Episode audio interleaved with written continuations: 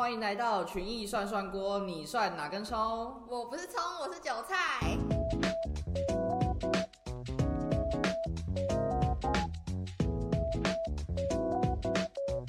来这边实习就会发现，好像很多人都要准备考证照。我想说，哎，我现在也大三了，好像有那种就业焦虑，是不是也要考一些证照啊？对，像我自己本身就有考一些业务员那些证照，都是台湾的吗？对，都是台湾的。嗯，因为我是想说，未来我想要去国外发展了，所以我就想说，是不是来考个 CFA，就是一个。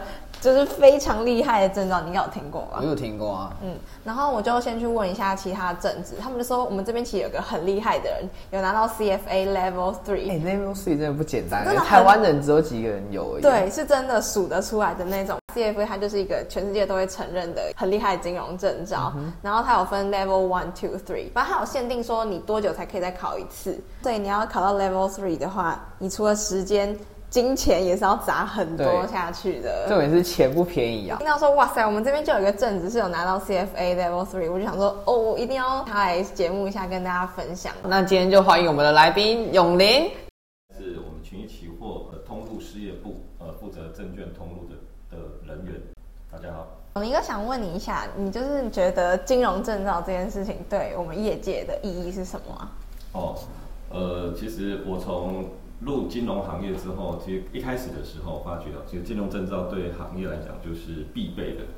哦，我想大家你会发现哦，其实我们不管做什么样的一个业务，都需要一些金融证照。所以那时候，呃，我要进证券公司，所以一定要前提要一个证券业务人员的一个这个证照。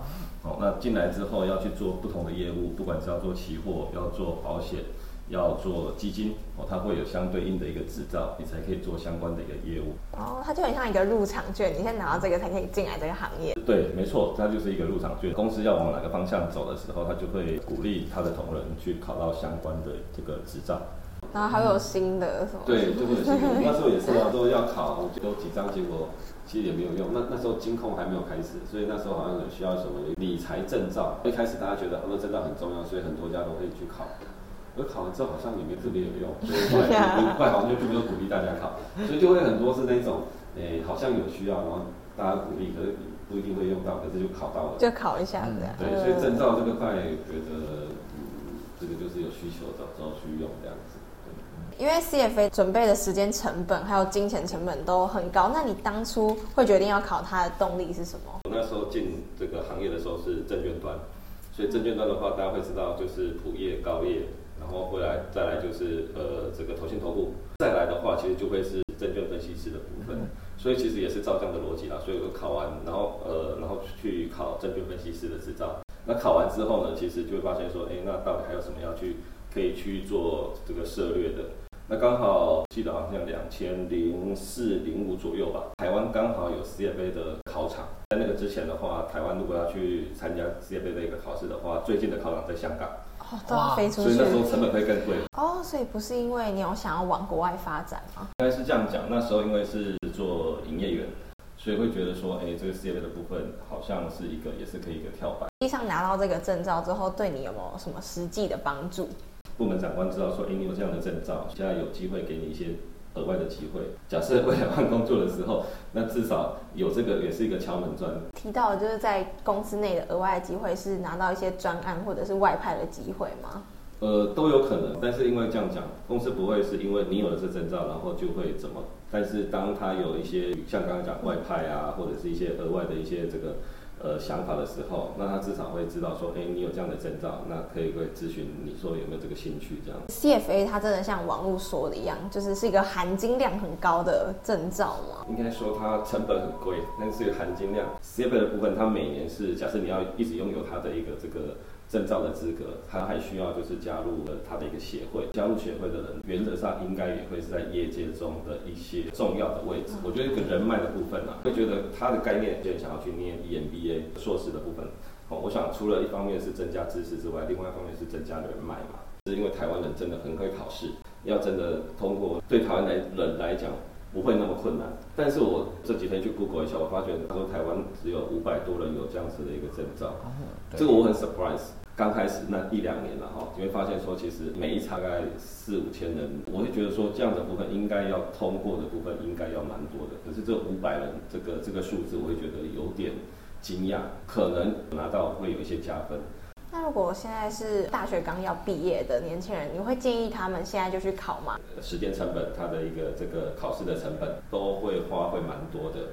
与其说一开始就准备这个的话，我会觉得在台湾我会建议说大三、大四反而可以去找考一些基本的证照，像我刚刚讲的证券业务同仁，或者是这个期货的业务同仁，或者进这个行业的话，第一个会比较有帮助，不用再赶快再去准备。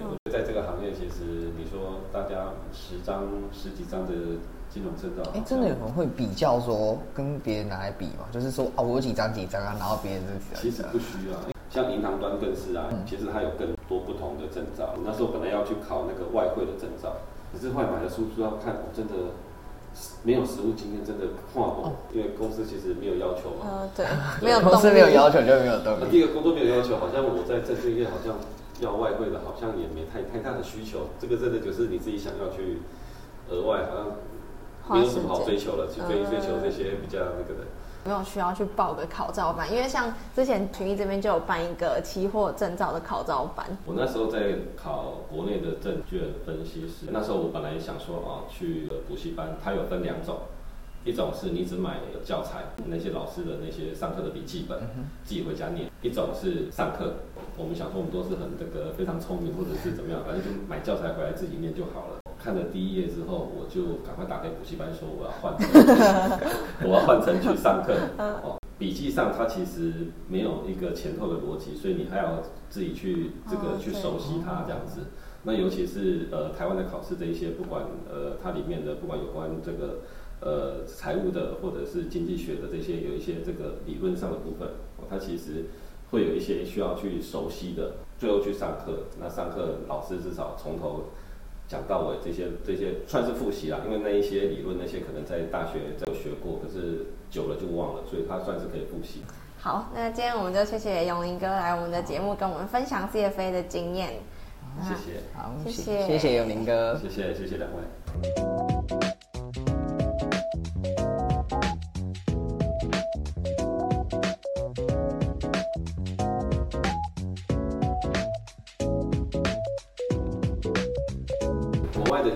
是属于文组，哦，台湾也是，台湾好像也是对，好像文理组都会有。